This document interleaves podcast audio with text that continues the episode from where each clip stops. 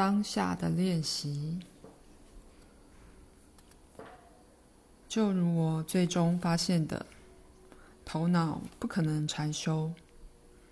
虽然它可以做出很好的模仿，在不断努力保持控制的过程中，头脑会阅读很多书籍，成为修行的行家，很讽刺的使自己得以安静下来。但到了最后，头脑创造或达到的状态，寂静、安详、慈悲、动势，都只是心智活动的各种形式，与你根本性质真正的安详与寂静完全无关。后者是超越心智的，只能被展现，永远不会被发展出来。印度圣人拉玛那马哈西说。你就是觉察，觉察是你的另一个名字。既然你就是觉察，就不需要达到或培养它。换句话说，你是欢迎一切的空间，让实相在其中展现自身。没有这种觉察，任何事物都不会存在。除了以正念注意你的呼吸和其他特定的感官经验之外，我提供另一种选择。我推荐的另一种方法可以用在坐禅和日常生活中，就是当下的练习。这种方法并不是把你的觉察像镭射光一样集中在特殊的对象或活动，而是打开觉察，使之像天空一样，欢迎各种升起的经验，就如天空欢迎云朵，既不会忽略，也不会沉迷于云朵。你不需要集中精神，而是放松与放下，允许每一件事如其所是。你没有任何控制的企图，你是警觉的，但很轻松自在。你完全活在当下，但不会对任何事物着迷。就如拉玛那所说的：“你无法编造当下，因为它就是你的所事。你只能站在一旁，让它发生。任何努力都表示头脑已介入。一开始，你可能发现这种练习令你困惑、不自在。”因为头脑较习惯集中精神、紧握不放，好使自己安全固守在已知的领域。他不愿放松与放下，以避免因敞开而面对不熟悉又可能很可怕的未知。我的费坦多老师金恩·克兰是受过一流训练的小提琴家，他把当下比喻成聆听的功能。聆听时，你的觉察自然是全面、宽广、接纳的。相对于视觉对象，头脑较不容易对声音集中或沉迷，而是没有挑选和取舍的敞敞开。金恩喜欢说：“只要向开阔敞开。”这种完全开放和接纳的特质，就是意识本身的性质。它欢迎原貌。没有抗拒或偏好，最终当下不再是练习，不再是你做的某件事，而是自然消融于意识，无条件的当下。没有独立存在的某个人，金恩说，就像独自在沙漠里，起初你会聆听声音的不存在，称之为静默。然后可能突然被寂静的当下抓住，你在此与聆听本身成为一体。独立某人并不存在的体悟，就是当下练习的最终成果。金恩常常观察到，你的消失就是你的当下。当然了。佛教的正念修行也想要引到相同的体悟，但它可能反而会强化头脑的细微控制。我有位朋友是长期的禅宗学生，也是亚历山大技巧的老师。这是一种关于姿势和呼吸的精细取向。他提出一个看法，认为佛教的核心修行观呼吸，原本的目的其实是把人带到放下的境界，体悟自己不是在呼吸，而是呼吸的内容。也就是说，只有呼吸的存在。并没有一个正在呼吸的独立某人。以铃木禅师的话来说，就是我只是一扇摇摆的门，在吸气与呼气时移动。可是，在现实中，正念的修行往往变成一种竞赛，看看独立的某人能多么正念。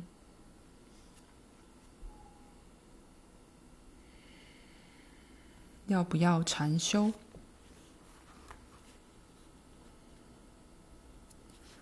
直接途径的整个历史中，包括禅宗、大圆满和不二论费檀多的传承，常有关于禅修的相对功过的辩论。一方坚持你已经是光辉本质的完美表现，这是你的原貌。任何刻意去做的禅修，都会使人与自己一直以来的原貌分离。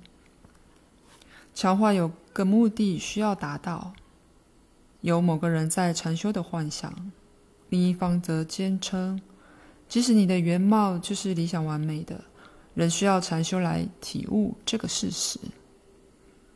关于这个矛盾，详见第一章。当代许多不二论的中间分子相信，任何修行方式都与悟道对立。因为这些方式会形成一个其实并不存在的行为者。相对的，许多投入禅宗的修行人则认为，规律的禅修是开悟的必要条件。这个古老争议最著名的表现，可说是中国禅宗六祖慧能的故事。慧能原本是南方偏远地区不识字的樵夫，年轻的他。在进入禅室出家前，听到《金刚经》的内容，培养不住在任何地方的心，因无所住而生其心，就开悟了。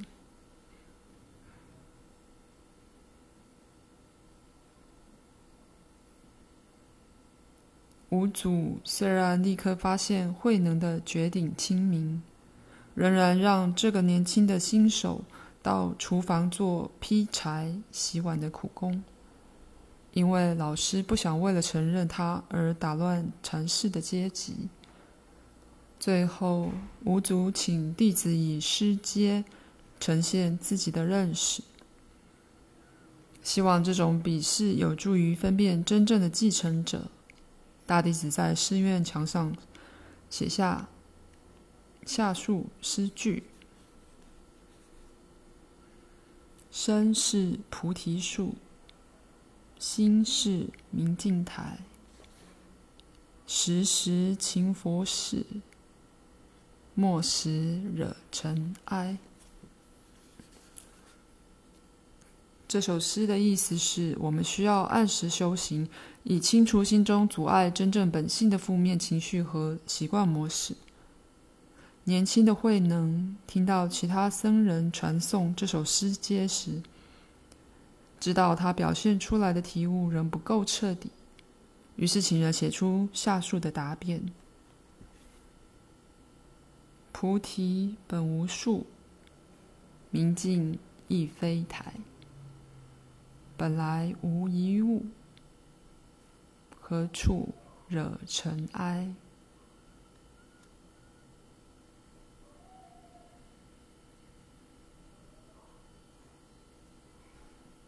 换句话说，你的真实本性原本就是空无、纯净的，不可能有一刻被遮蔽。所以，怎么可能需要禅修呢？不用说，这首诗得到五祖的印证，于是暗中指定慧能成为继承者。当然了，许多老师同时接纳两种观点。矛盾的主张真实本性的秘密可能已经打开，但仍是秘密。除非你使它成为自己的经验。道元禅师在七百多年前写下：“道基本上是完美而渗透一切的，怎么可能会依赖修行和体悟呢？”他接着劝说：“但只要你的内心仍被执着与偏好所迷惑，就需要透过禅修退后一步。”把你的光转向内，以照亮本体我。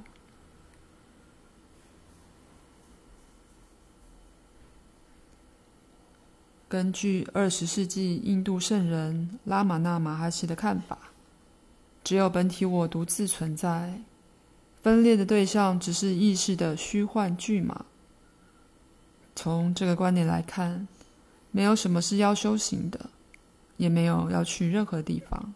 他常说：“超越什么？被谁超越？只有你存在。”但拉玛那也了解，大部分人受苦是因为他们还没有体悟自己是谁。他会根据寻求者的需求和成熟度，教导各种修行方法。他认为有些人可以从静坐和自我询问中获益。有些人可能较适合祷告或持咒。对于少数已经站在觉醒边缘的人，他只提供直接的话语指导，以及他在当下的深邃静默。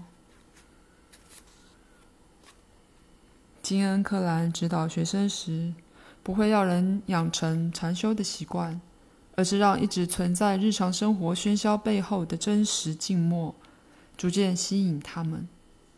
他说：“当你对静默的恳切邀请有所回应时，就可能被召唤来探索这个邀请。否则，禅修只会引发暂时的心理状态，一种强制的平等心。当禅修结束后，也必然跟着结束，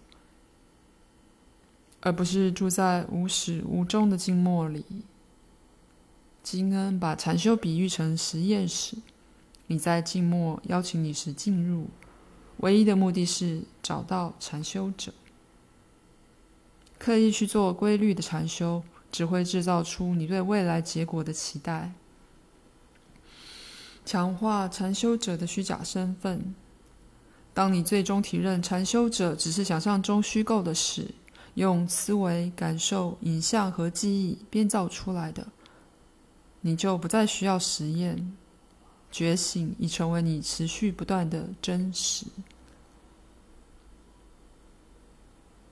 至于我，我会呼应尼萨戈达塔的劝告：如果你正在做它，就做；如果你没有做它，就不要做。如果你受到静坐的吸引，就尊重你的动力。如果你对禅修没有兴趣，就不要觉得有义务去做。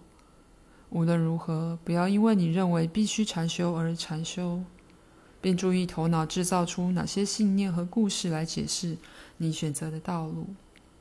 事实是，你关于禅修所告诉自己的故事，其作用是产生独立的禅修者。例如，我现在抓到要点了。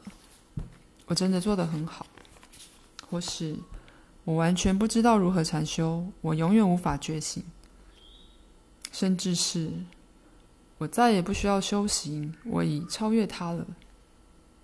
最后，你对这些故事的执着，才是唯一使你与真正的禅修、所有字句背后的深邃静默分离的东西。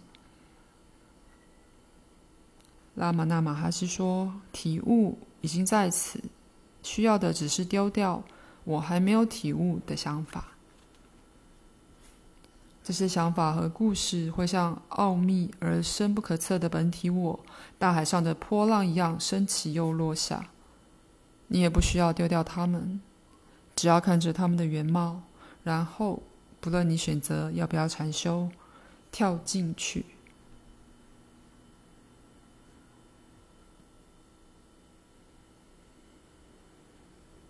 把自己安顿在自己之上。你可能已注意到，我一方面用禅修这个术语来指与原貌同在的静坐练习，同时也用来指无条件觉察或当下的自然状态。这是一直以来已经正在发生的。终究来看，如果你的静坐没有巧计和努力，一方就会消融于另一方。主体和对象的裂缝会消失，只留下当下。这个无法分开的不二当下是你的自然状态，它一直可以在此时此地取用。多少世纪以来，许多老师发现，放松不出力的静坐，似乎特别适合使你向觉醒的可能性敞开。这种静坐其实很单纯，单纯意指不复杂，但它绝不容易，因为即使是最单纯的活动，头脑也喜欢把它复杂化。其实禅中所说的只管打坐，被认为是佛教传承中最高等精微的修行。正因为它是如此单纯，虽然我在讨论当下的段落详细。描述这个方法，也在本章末觉醒的呼唤提供指导。但我认为，从多年来感动我的老师和经典引用一些具启发性的话，可能会有所注意。你读这些话和我的注解时，请注意哪些话对你产生最深的共鸣。这些话最终都指向完全相同的地方。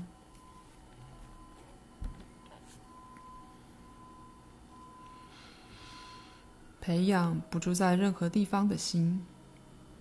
挂号，因无所住而生其心。出自《金刚经》。这是关于无条件当下最清楚的描述之一。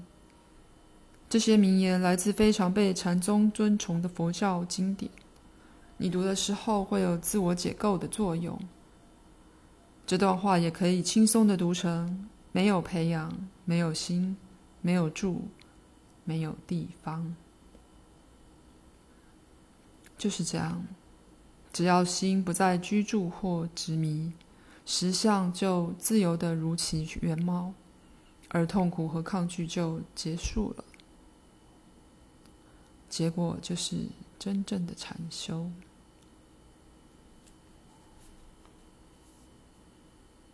沉着的把自己安顿在自己之上。括号，片桐大人。呆宁，卡塔吉里。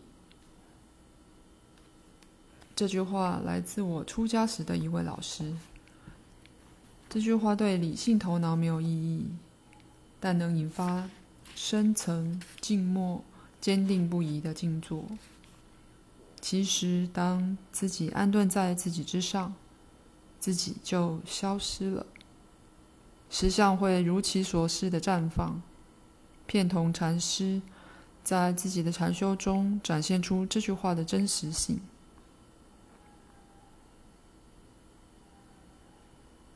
没有思绪，没有分析，没有反省，没有意图，没有培养，让他安顿自身。挂号，地落八。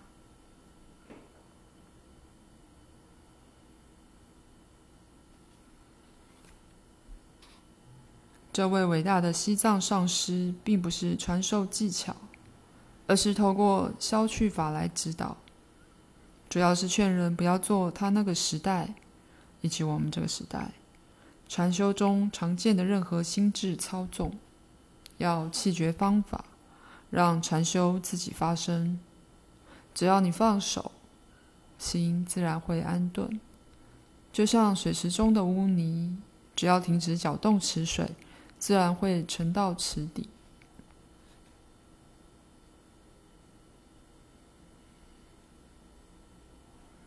你必须做的，就只是找到你的源头，把你的司令部放在那里。挂号尼萨戈达塔。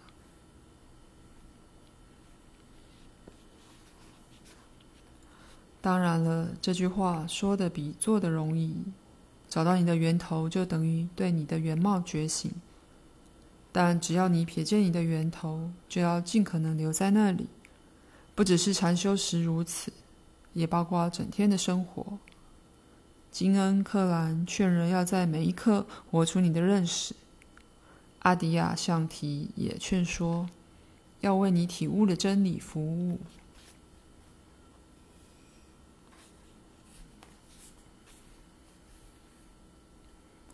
在真正的禅修中，重点在于成为觉察，不在于觉察对象，而在于像原初的觉察本身一样安住。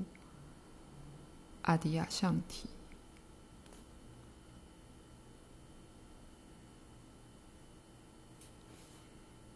当你放松下来，让一切如其所是，执迷于对象的觉察倾向也会自然放松下来。觉察就会自发的觉察自身。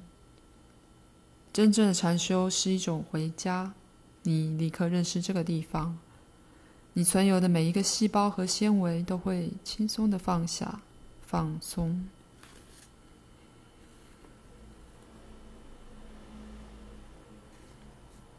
禅修能量学。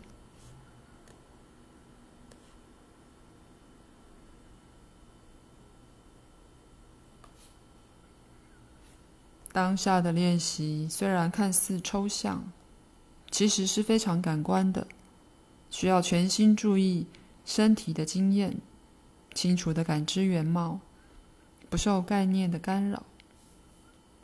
其实呢，提供强而有力的通管道，通往永恒的当下，就如艾克哈特·托勒观察到的情形。我在重复英国神秘主义诗人威廉·布莱克的话：“如果知觉之门得到洁净，万事万物都会向人显现原貌，无限。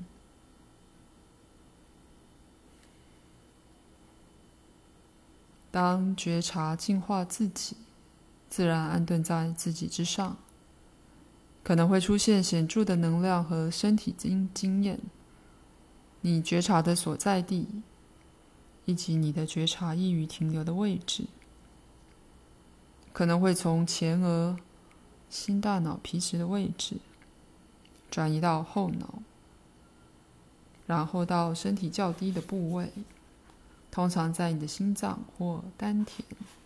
人体的重心约在肚脐下两寸。你可能发现自己越来越从心和腹部发出行为，而不是从思维的头脑开始出发。你也可能经历激增的能量从脊椎上升，着火，或是全身有更维系、非常快乐的震动，极乐。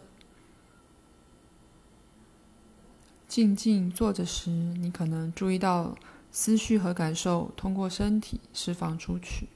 没有留下任何沉重或不舒服的感觉。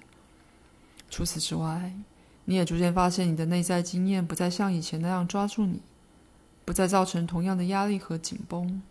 你觉得更轻快、更宽广、更平静、更爱人，同时也更不受束缚。但要小心，不要对这些能量经验的意义做出过度解释。它们就只是经验。不必然表示已经发生灵性的觉醒，你也要小心。这种真正的能量经验是无法编造出来的，只能是当下自然展现时的一种表现。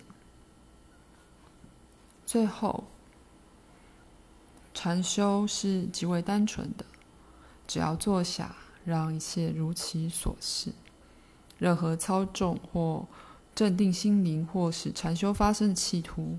都只会阻碍真正禅修的自然状态。拉玛那玛哈西说：“保持你的原貌，不要带着疑问或怀疑。那就是你的自然状态。这些智慧的言语会为自己说话。重要的是记住他所说的，你涵盖了一切，没有例外，终究只有你存在。